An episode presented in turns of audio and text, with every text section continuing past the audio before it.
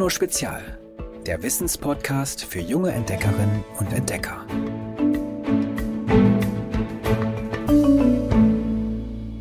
Hallo ihr Lieben, auch heute heißt es wieder, alle anschnallen, denn wir reisen weiter durchs All.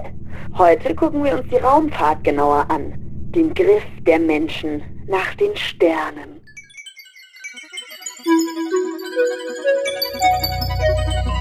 Raketen gibt es schon ziemlich lange. Vermutlich schon seit dem 9. Jahrhundert. Aber früher ist damit erstmal niemand ins All geflogen, sondern die Menschen haben Raketen als Waffen benutzt. Erst nach dem Zweiten Weltkrieg ging es dann so richtig los mit der Forschung, ob Menschen mit Hilfe von Raketen ins All fliegen können. Der Grund dafür, dass Männer und Frauen aus verschiedenen Ländern plötzlich das All erobern wollten, ist ein bisschen komplizierter und hat mit Politik zu tun. Damals kam es zu einem Konflikt zwischen den USA und der Sowjetunion, also dem heutigen Russland. Weil sie ihren Kampf nicht direkt mit Waffen ausgetragen haben, sondern hauptsächlich mit Drohungen und mit Aufrüstung, spricht man auch vom Kalten Krieg. Jeder wollte beweisen, dass er besser und mächtiger ist als der andere, auf allen Gebieten auch in der Raumfahrt. Also haben die USA und die Sowjetunion sich einen ordentlichen Wettbewerb geliefert und die Forschung vorangetrieben und so sind immer leistungsstärkere Raketen entstanden, die immer höher fliegen konnten.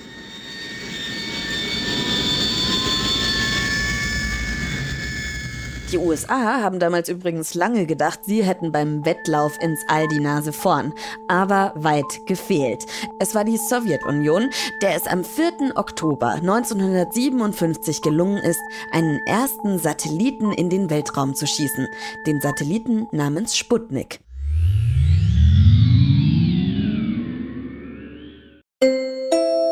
Die USA wollten den Vorsprung ihres Gegners natürlich aufholen, also haben sie kurze Zeit später die National Aeronautics and Space Administration, kurz NASA, gegründet, also übersetzt die nationale Aeronautik- und Raumfahrtbehörde.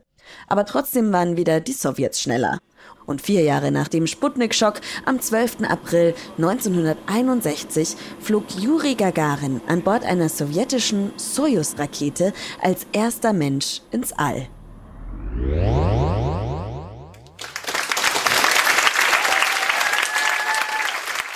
100 Minuten und eine Erdumrundung später ist er sicher zurückgekehrt. Eine Sensation war das. Übrigens, die erste Frau im All, Valentina Tereshkova, flog auch für die Sowjetunion, zwei Jahre nach Juri Gagarin. Noch ein Punkt für die Sowjets. Das wollten die Amerikaner nicht auf sich sitzen lassen. Das nächste große Ziel nach den ersten Menschen im All war, den Mond zu betreten. Also hat die NASA damals schnell verschiedene Raumsonden losgeschickt. Das sind unbemannte Flugkörper, die im Weltraum wissenschaftliche Messungen vornehmen können. Mit deren Hilfe wollten sie den Mond erst einmal erforschen. Gleichzeitig haben sie das bemannte Apollo-Raumschiff entwickelt, das mit Hilfe einer Saturn-Trägerrakete startet. In insgesamt zehn Missionen haben Forscherinnen und Astronauten die Technik in der Erdumlaufbahn erprobt. Und am 16. Juli 1969 ist dann schließlich die Crew von Apollo 11 mit Kurs zum Mond gestartet. Vier Tage hat es gedauert, bis sich die Landefähre namens Eagle, englisch für Adler, dann vom Rest des Raumschiffs getrennt hat und kurz darauf tatsächlich auf dem Mond aufgesetzt ist.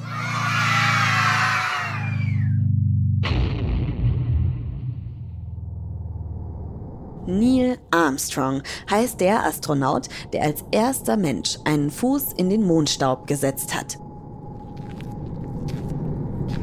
Währenddessen hat er einen Satz zur Erde gefunkt, der inzwischen weltberühmt ist. Ihr habt ihn sicher auch schon einmal gehört. Das ist ein kleiner Schritt für einen Menschen, ein großer Sprung für die Menschheit.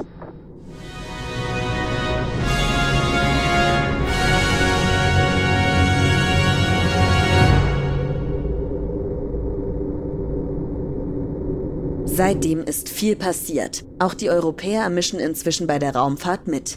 Im Mai 1975 haben zehn Staaten, darunter auch Deutschland, die Europäische Raumfahrtorganisation, die ESA, gegründet, um zusammen das Weltall zu erforschen. Etliche Sonden haben andere Planeten wie den Mars oder den Jupiter ausgekundschaftet. Viele fliegen seit Jahren im All herum, um unser ganzes Sonnensystem zu erkunden. Weitere Astronauten und Astronautinnen waren bis heute im All. Einige sind auf ihrer Weltraumreise leider auch durch Unglücke gestorben.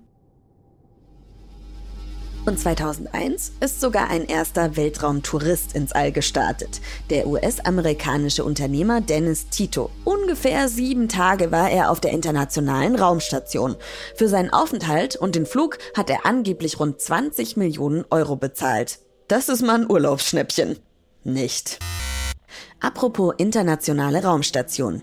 Die entstand, nachdem der Kalte Krieg Anfang der 90er Jahre zu Ende war. Denn da entspannte sich das Verhältnis zwischen den USA und Russland.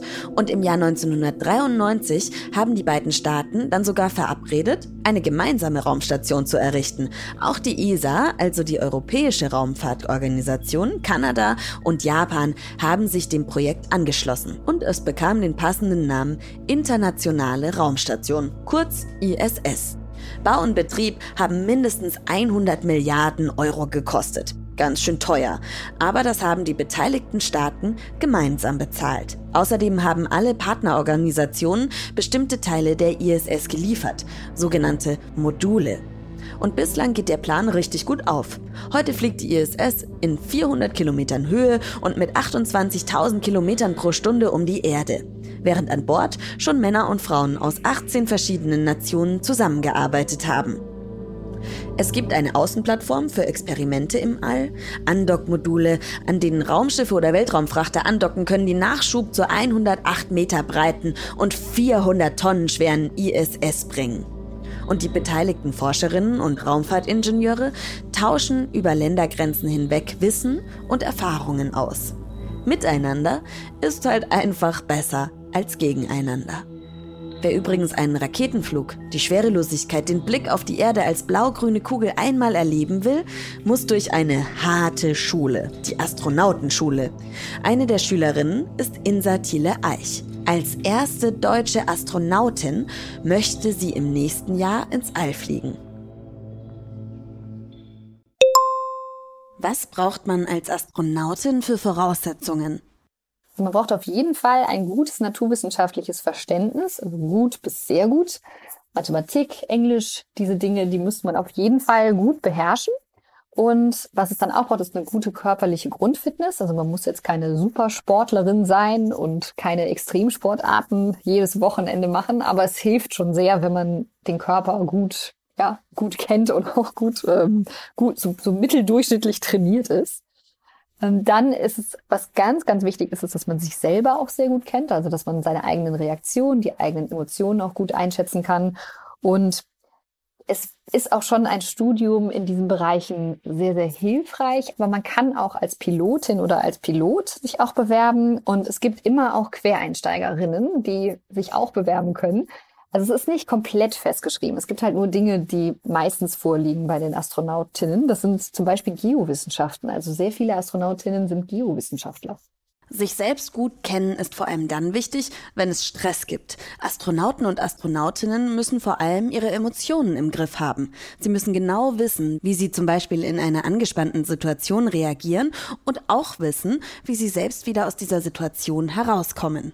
Wenn sich da jetzt zwei Leute so in die Haare kriegen, dass der Erfolg der Mission beeinträchtigt wird, dann kann da oben auch keiner mehr kommen und sagen, so, jetzt hier mal jeder fünf Minuten Auszeit in euren Kabinen und dann geht's weiter. Das passiert da oben halt nicht unbedingt. Und das wäre auf jeden Fall gut, wenn man das vermeiden kann. Wie läuft Ihre Ausbildung zur Astronautin ab?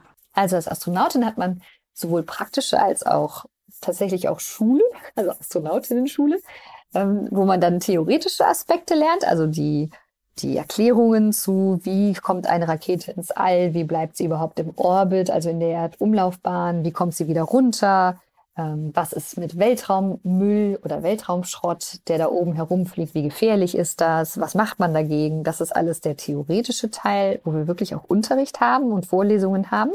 Dann lernen wir aber auch noch tauchen, fliegen. Wir sind im, äh, in der Zentrifuge. Da simulieren wir einen Raketenstart, also wie sich das für den Körper wirklich auch anfühlt, wenn er dann ganz heftig in den Sitz gedrückt wird, wenn die Rakete die Erde verlässt. Und auch Parabelflüge, da lernen wir das umgekehrte Gefühl kennen, nämlich die Schwerelosigkeit.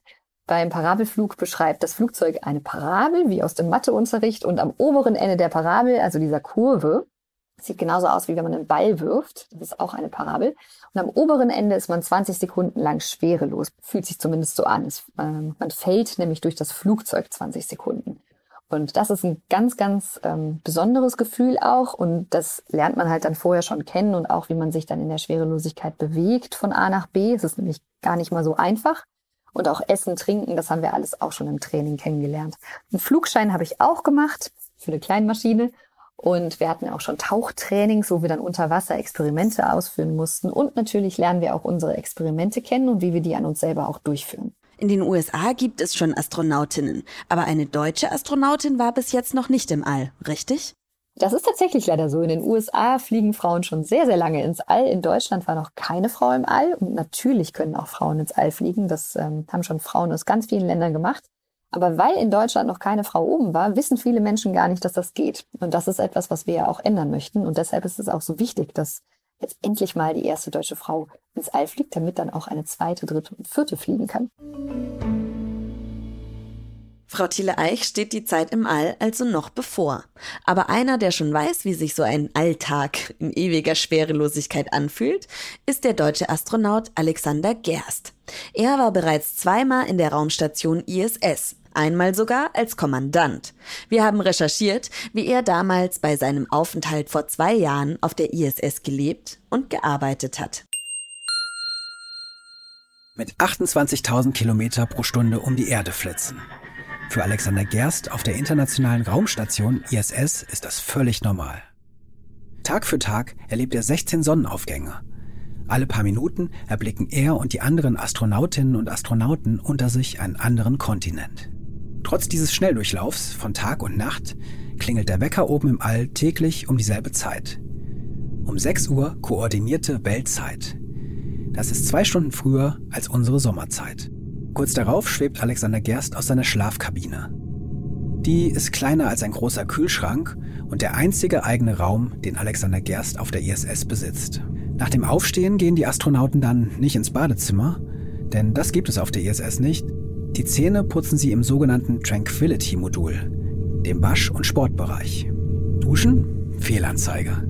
Die Wassertropfen würden wegen der Schwerelosigkeit durch die gesamte Station schweben. Alexander Gerst wäscht sich deshalb mit nassen Handtüchern. Nur für die Toilette gibt es einen extra Raum. Der einzige, bei dem man auf der ISS eine Tür hinter sich schließen kann. Muss mal einer, binden die Astronautinnen und Astronauten sich auf dem Weltraum-WC fest, um beim großen Geschäft nicht wegzuschweben. Gespült wird mit Luft. Ein Unterdruck saugt alles in einen Behälter. So funktioniert auch der Schlauch, in den Astronauten pinkeln.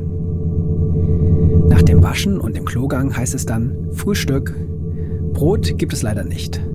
Die Krümel würden sich in Ritzen und Schlitzen der technischen Geräte verirren und sie lahmlegen. Die Männer und Frauen im All essen deshalb oft Müsli. Dazu können sie Kaffee und Tee mit dem Strohhalm trinken.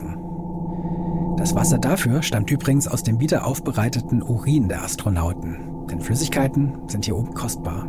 Um 7 Uhr treffen sich dann alle zur Morgenkonferenz mit den Bodenstationen. Experimente, Andockmanöver, Reparaturen alles, was am Tag ansteht, wird einmal durchgegangen. Nach der Konferenz beginnt die Arbeit. Und 80 Experimente hat Alexander Gerst in den sechs Monaten seiner Mission durchgeführt. Viele davon sollen den Weg für weitere Reisen ins All ebnen, etwa zum Mars. Dafür forschen die Astronautinnen und Astronauten an Schutzschilden gegen krankmachende kosmische Strahlung, überwachen, wie die Schwerelosigkeit auf ihre Körper wirkt. Neben den Experimenten müssen alle Raumfahrenden außerdem täglich zwei Stunden Sport treiben. Sie stemmen Hanteln, fahren Rad und joggen an hosenträgerartigen Gurten, um dabei nicht wegzuschweben. Der Grund für das Training? Ohne Schwerkraft werden Knochen und Muskeln nicht so sehr gefordert, sie werden schwächer. Wer sich also nicht fit hält, würde nach sechs Monaten im Weltraum auf der Erde kaum noch laufen können. Um 19.30 Uhr, nachdem die Männer und Frauen bei einer Abendkonferenz von ihrer Arbeit berichtet haben, ist dann endlich Feierabend. Dann treffen sich alle im Gemeinschaftsraum, dem Unity-Modul, zum gemeinsamen Abendessen. Danach bleibt Alexander Gerst noch etwas Freizeit, um mit seiner Familie und Freunden zu telefonieren, um Neuigkeiten zu twittern oder um in der sogenannten Cupola, einer Art Aussichtskapsel, den Blick auf die Erde zu genießen.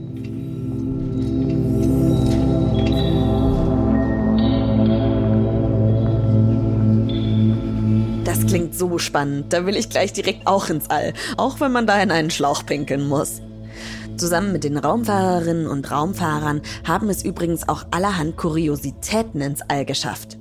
Im Jahr 2015 zum Beispiel hat der dänische Astronaut Andreas Morgensen gleich 20 Lego-Figuren mit auf seine Reise zur Raumstation ISS genommen. Vielleicht hatte er ja Angst, dass ihm langweilig wird. Und Alan Shepard, der erste US-amerikanische Astronaut im Weltraum, hat 1971 bei der Mondmission einfach zwei Golfbälle ins Handgepäck gepackt und einen Schläger noch dazu. Er war nämlich leidenschaftlicher Golfspieler. Er hat dann tatsächlich auch im Mondstaub gespielt, aber wegen des steifen Raumanzugs nur einhändig und erst beim vierten Schlag hat er den Ball richtig getroffen. Und das ist jetzt was für alle, die ihre Familie ab und zu auf den Mond schießen wollen. Der US-Amerikaner Charles Duke hat das tatsächlich getan. Im April 1972 hat er ein Foto von seiner Frau, seinen beiden Kindern und sich im grauen Staub auf dem Mond zurückgelassen, mit einer Notiz auf der Rückseite. Dies ist die Familie des Astronauten Duke vom Planeten Erde. So, so. So, und wenn euch jetzt noch nicht der Kopf glüht und ihr schon Pläne schmiedet, wie ihr zum Astronauten werdet, dann habe ich was für euch, was euch vielleicht ein bisschen weiter auf dem Weg dahin bringt. Auf www.geolino.de, da haben wir einen Persönlichkeitstest für euch. Da könnt ihr herausfinden, ob ihr wie Insa Thiele Eich oder Alexander Gerst das Zeug zur Astronautin oder eben zum Astronauten habt.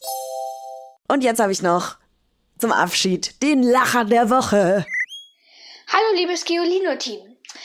Das ist mein persönlicher Lieblingswitz. Kommt eine schwangere Frau zum Bäcker und sagt, ich bekomme ein Brot. Der Bäcker darauf, na das will ich sehen. Liebe Grüße.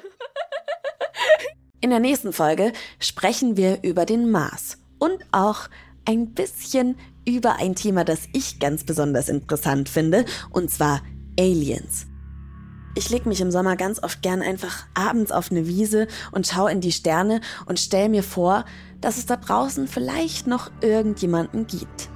Könnt ihr euch auch vorstellen, dass es Aliens gibt? Und wenn ja, wie würden die aussehen? Erzählt es mir in einer Sprachnachricht. Ich freue mich auf nächste Woche. Tschüss! Noch mehr Geolino für zu Hause? Schaut einfach unter geolino.de slash spezial.